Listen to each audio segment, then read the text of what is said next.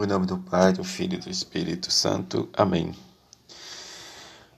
O cobrador de impostos voltou para casa justificado e o outro não. Trigésimo domingo do tempo comum. Evangelho de Lucas, capítulo 18, versículo de 9 a 14. Naquele tempo, Jesus contou esta parábola para alguns que confiavam na sua própria justiça e desprezava os outros. Dois homens subiram ao templo para rezar. Um era fariseu e o outro cobrador de impostos.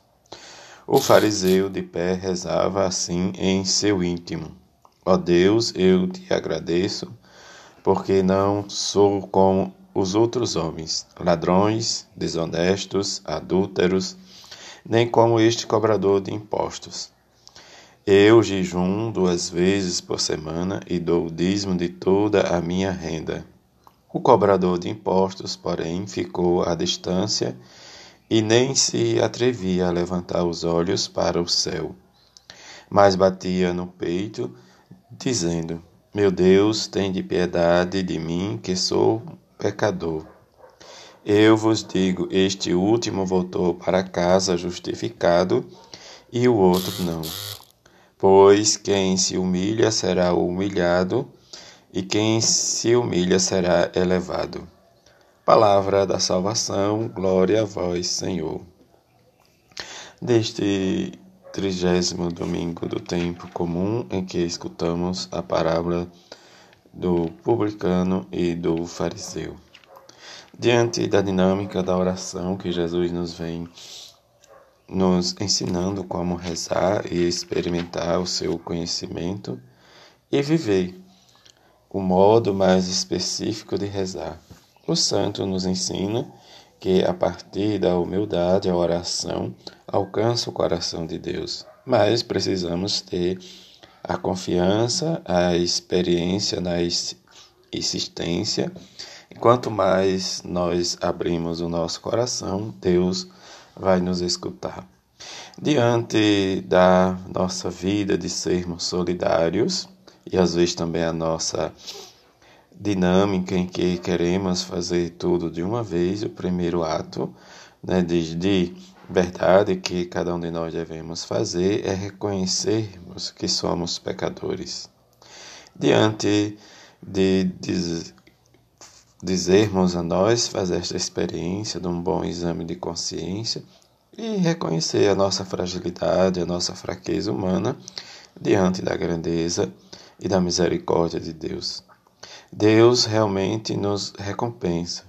Diante das duas orações, o fariseu e o publicano, duas orações opostas, mas que a consciência de cada um vai elevar-se diante de Deus e que pede misericórdia, em que a misericórdia de Deus, como o próprio Jesus nos apresenta, diz diante das suas aparições, né, diz a Santa Faustina, vai nos fazer com que elevemos os nossos pensamentos, os nossos corações para viver a nossa fidelidade, o nosso compromisso para com.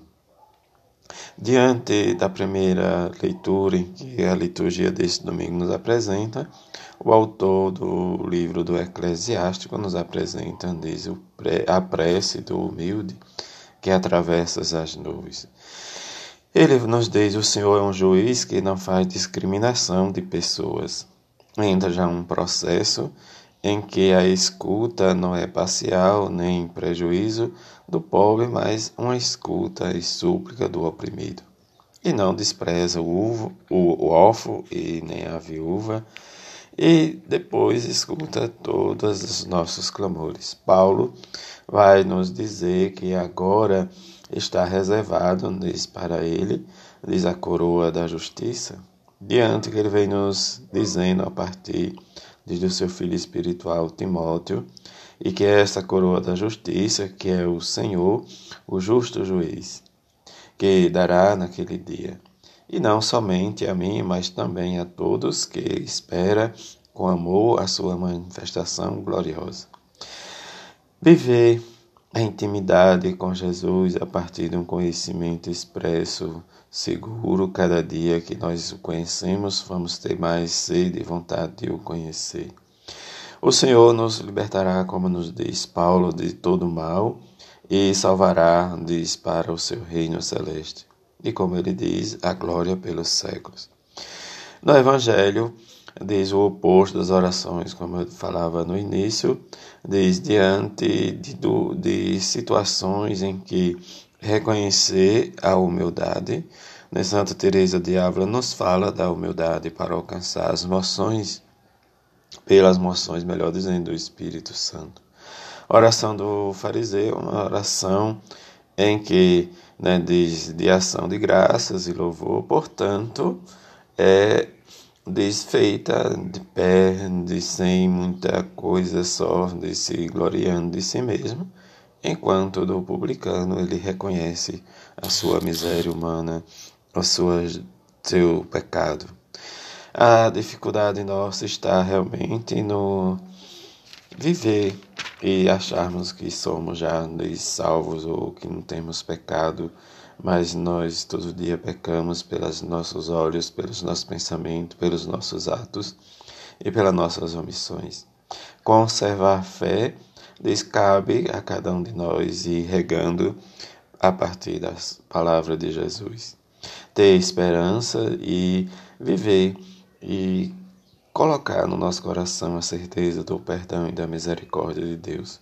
E precisamos ter paciência e mansidão, humildade, perseverança, insistência, como Jesus vem nos ensinando durante esses domingos. Que possamos ser anunciador e propagador da palavra de Jesus, em que possamos viver a experiência de ser missionário a exemplo da bem-aventurada Virgem Maria e São José, seu esposo. Assim seja. Amém.